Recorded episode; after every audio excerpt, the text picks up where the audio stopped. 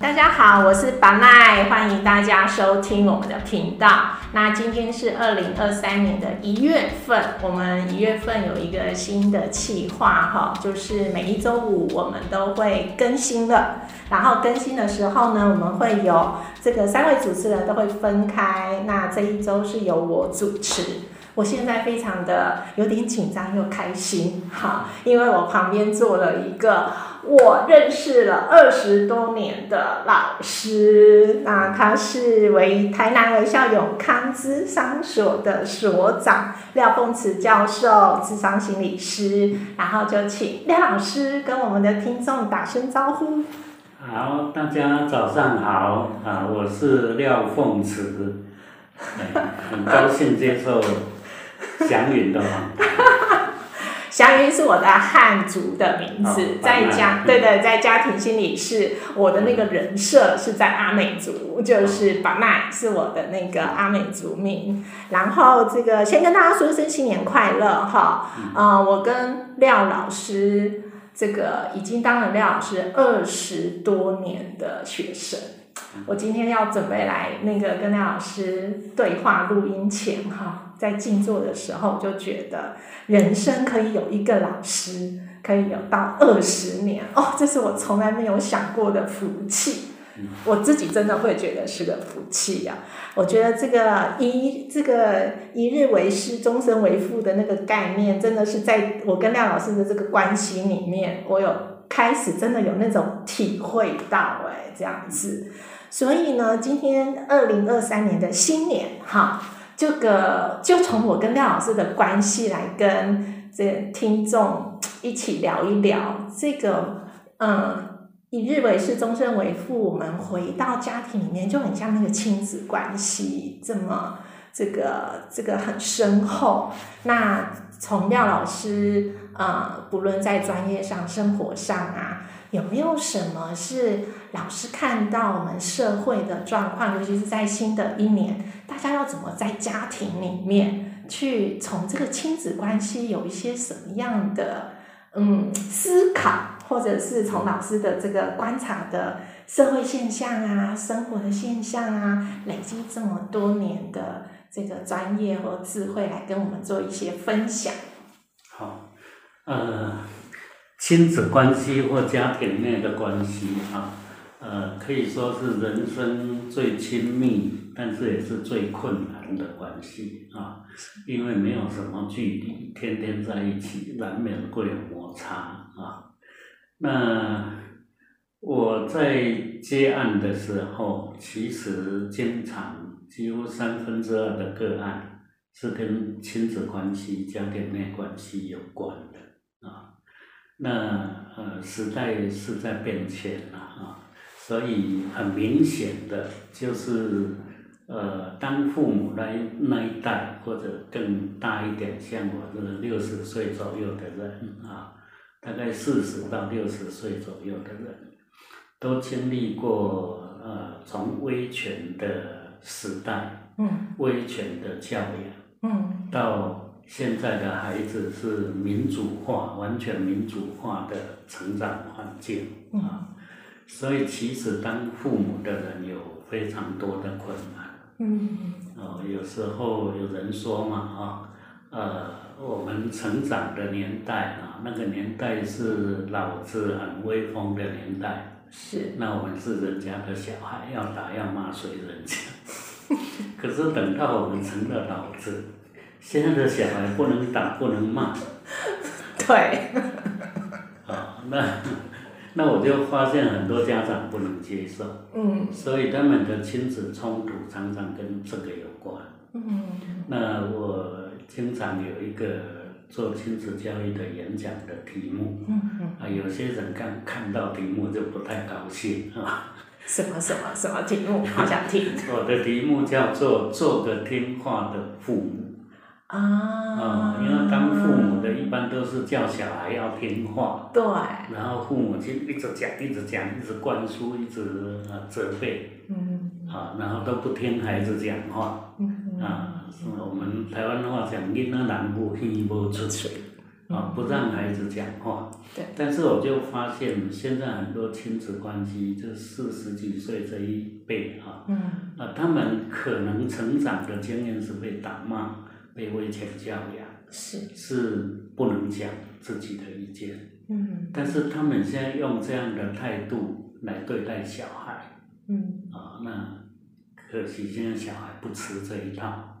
对，我觉得廖老师谈到这边，我自己就是跟在老师旁边当小助理开始哈接案，的确看到大概五年、十年、十年前、十五年前，我们在跟父母啊，或者在做亲子智商这一块，其实那个样态已经一直在变化了。可是的确好像现在也还有，还是会有呃很不太能放手的，或者是在新就是。就是二三十岁当父母的，又已经又是另外一个很不一样的年代了。他们就变像有一个有一个那个父那个什么儿童儿童门诊的医师就说，现在门诊一打开，几乎都是爸爸带孩子来看诊。这个是以前的年代，几乎是妈妈带孩子来看诊，是很不一样的。的确会有这样的现象。除了谁带来看诊之外啊，我觉得最大的不同是，现在父母大部分是以孩子为中心，嗯会很关心孩子呃吃得好，呃用的好，学习各方面的困难。对。那以前的父母不是这样，嗯以前的父母都觉得你有三餐吃，你就该偷笑了啊，然后你再嫌不好吃，你就要挨骂。是啊，然后成绩不好打，嗯差一分打一下啊。嗯那包括我自己成长的年代也是这样。嗯我的妈妈是非常严厉的，是我印象里面，我小时候常跪在那边来打，啊，甚至打到棍子断了再去拿一根来打，打打到邻居来劝我，妈妈还说这是我的孩子，不用你们管。嗯到最后邻居管不了，最后邻居说啊，他的孩子，要不然他把他打死算了，就是走了。是哎，所以祥云当我学生有没有觉得我很严格？有。不要怪我，要怪我妈妈。没有没有没有，可是老师说真的啊、我真的会觉得，虽虽然就是从从那个老师提到那个一代一代真的不太一样，其实我自己也有在调试当中。比如说我当老师的学生的时候，真的就是要准备被督导、要准备功课的时候，哇，那个都不用老师交代，我们全部都做得好好的，就好像。前几代的当子女的人也都会说，我们根本不不用老那个爸妈盯说要做什么，我们早就怕到会自己。对，然后等到我自己督导或者是带学生的时候，哦，完全不一样。你要去求他。对，我要去拜托他，我要去听他的困难，我要啊有他的困难，有的时候学生反而会讲的理直气壮的，老师你怎么都这么不理解我，这么不谅解我对，我稍微纠正一下学生，我还碰到学生摔树啊，老师那绝对不是我们这个年代。比你好一点，差不多，大概大概是现在四五十岁这一代。真的哦，碰过两次学生摔，课堂上摔书。所以老师，如果在这边，其实也可能是在听我们在对话的那个听众就会想说，那这个分寸到底要怎么拿捏，怎么调试啊？是，呃，我的基本观点是觉得，当父母的人啊，嗯不要那么爱说话，嗯要愿意听孩子讲话，嗯愿意听，用心听，听懂啊。如果你能够这样，嗯你跟孩子的沟通才不会有障碍。嗯，但是很多父母做不到这一点。是不容易耶。我有一次跟一个个案，她也是青少年的女儿，嗯。跟她吵架，在她手上咬一口，嗯。啊，还去医院治疗啊，嗯。她很伤心，嗯。然后他来，然后问怎么会小孩是这样，嗯那我就发现他就是一直念，一直教，一直要求，嗯嗯那孩子到青青春期以后，真的受不了，就咬他一口。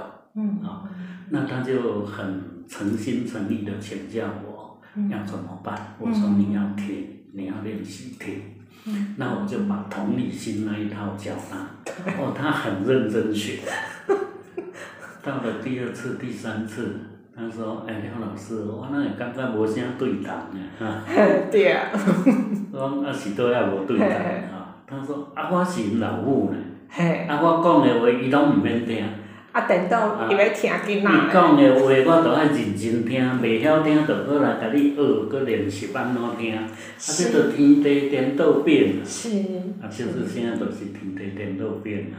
真的世界很不一样了哈。嗯，对，我觉得很考验，嗯，我们在就是老师，我觉得真的是会考考验人的在扮演不同的角色，那个背后还有那个世代的文化，然后又有不同的 世代的文化的人，又要去做互动，嗯。我觉得真的是很考验我们的弹性。因为台湾地区的政治社会变迁嗯。很快啊，在我们呃大学以前还是戒严时期嗯嗯。啊，那个时候真的不能乱讲话嗯啊，那个时候人家交代你的事，你都要记得清清楚楚，嗯。啊动不动乱讲话就出事情。嗯。啊。我还记得我大学还被专门辅导，因为老师乱讲话嘛，常常有意见。常有意那见。可是后来就年轻一辈就开始什么太阳花学运啊什么啊，改变了整个政治生态是。啊，老国代什么都推下来是。啊，整个民主化是，啊。那呃，所以到差不多现在四五十岁这一代是革命的一代对啊，对，然后到现在二十岁以下的，那就是已经完全民主化以后的社会长大了。对，所以有时候像我的小孩现在二十几岁，嗯我三个女儿，嗯嗯，有时候真的辩不过他们。哦，他们思思考非常快速，讲话非常快速。有时候我话讲一半就被反驳，而且还不是一个人反驳我，两个女儿一起反驳。我说啊，你们对老爸讲话需要这样吗？啊，你的观念就是不对呀、老师，你有没有觉得我很贴心？对。我都要好好听老师把话讲完。所以，我真的会觉得，可是二三十岁的现在就在带学生的这个这个会带研究生啊，他们督导他们，我倒觉得他们这一代，当然世代不一样，那个优点也不一样，他们的创意，还有他们的那个反应，就像老师说的。哦，表达，那当然就是他们就是这一代很很进步或者很优势的地方。对，我们被淘汰了。老师，你千万不要这样说。那个，我我其实很，我我觉得应该是在我的看法里面，嗯，这个等一下请老师回馈我，我是不是也是一个意见很多的学生哈？就是我觉得在我的看法里面，我觉得每一个世代有不一样的样态呈现在一个平台里面，我是不是会觉得那个多元是台湾很美好的地方？这也就是我很呃如果如果是别人家孩子都很美好，自己家但是的如果是一家人，然后对有时候你稍微讲一点意见就被呛啊，真的。啊，你你有时候是会受不了。很亲密的一，个关系。虽然你在智商的时候，你也教家长说要听孩子讲话，要认真听，要听懂，要愿意听。对，但有时候想想，我自己也不太愿意听，因为我的成长经验就是那样长大。对对，因为每个人有那个生成长的那个脉络啊，嗯有不一就是那个影响性，还有那个。有的时候也觉得小孩是不是也要尊重这件事情？比如说我跟老师相处，我要尊重老师学习的这个过程，这对样，子。我觉得现在有两个部分都没有人教，是。小孩没有人教他怎么尊敬长辈，对，大人没有人教怎么听小孩讲话，尊重小孩。是。好，是。那我在智商的时候，我看到很多，那个亲子冲突。嗯嗯。啊，小孩子有时候真的非常不客气。嗯嗯。然后父母亲有时候就是要骂的。对。他就是要讲，他就就不愿意听。是。哦，我有时候都都觉得说讲太多真的没有用。嗯嗯。我想说，哎，你有一件事要跟孩子讲，你一句话把他讲完，他听进去了。是。你再多讲第二句话，他就把前面那句话擦掉。对 你再讲第三句话，他就开始讲。对。但是大部分的家长不会只讲一句话。对。他们会把一个意见，嗯，要讲出一番道理，然后要想办法压迫你接受。对。所以不会只有一句话，都讲三句以上，所以越讲越糟。对。所以没有人教父母要听孩子讲话。嗯嗯嗯。啊，我们心理师训练，你看智商技术、同理心训练多久？超久的。磨练很久，还录音、文字稿一句一句来来磨。是是。啊，有的人还是磨得不太好。那但是这些父母，他根本就不能接受这些观念。对。啊，所以两方面都需要教。怎么样教小孩子要尊重不同时代，他有不同的成长经验。那怎么样教父母？我觉得教父母的部分其实更重要。是。你愿意听，能够听，听得懂，少说多听。是。啊，我觉得这是最最根本的关键。是。因为脑袋里面装的东西、经验都不一样。对。对。所以其实老师刚刚提到几个重点，我觉得特别是两个方向哈，就是哦，各位听众，那个廖老师讲课的费用很高的，所以真的是赚到。两个很重要的方向，一个就是我觉得其实是。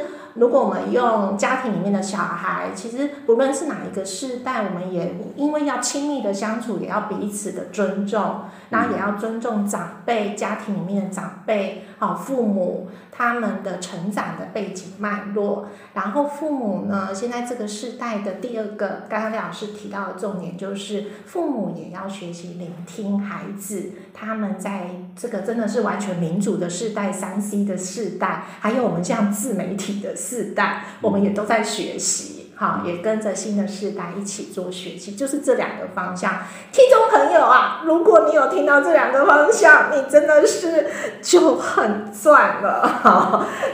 听到很容要真的会做。不容易，真的，真我跟但老师，我们就先听到，先知道有这件事情。当然要做到，真的就像老师讲的，光是我们要学同理心这三个字，当然就是一直重复的讲，重复的讲。但是真的要做，真的还是要去学习或练习。那呢，这个我一定会帮忙听众争取到最大的福利，哈，很盼望廖老师可以再接受我这个晚辈的这个 这个这个哀求，我要少讲一点，讲第一次大家都听进去了，讲第二次就前面擦掉。讲第三次就开始反弹，真的真的，我要提醒我自己，真我我自己其实受益很大啦。真的好久没有跟老师这样很那个这个讲讲我们这个从专业知识里面我们谈到很生活化的这种这种访谈，对我自己也受益良多。然后，但是我要在这边要准备收尾了，就是啊，若是。这个听众朋友家里面亲子关系或者亲密的关系，哈，我觉得家庭还是一个很大的财富资源的地方，哈，人际的源头，好，人际关系塑造的源头。那若是真的要做，那你在做上面有什么相关的问题想咨询，好，那欢迎大家可以上网 Google 台南市微笑永康智商所。啊，那或者是可以 Google 我的汉族名字于祥云，智商心理学博士。啊，那我们都很乐意会有一些课程，或者廖老师的智商所会有一些专业的服务。感谢听众朋友，真的很谢谢廖老师。最后，老师，我们要收尾前最后一句话，你觉得我算是会尊重长辈的学生或晚辈吗？嗯，是。最尊重、最贴心的学生。硬要老师夸奖一下，有一点尊重过头、贴心过头。真的哦，哇！那我要再大胆一点这样子。不过有你这个徒弟啊，真的也很幸福。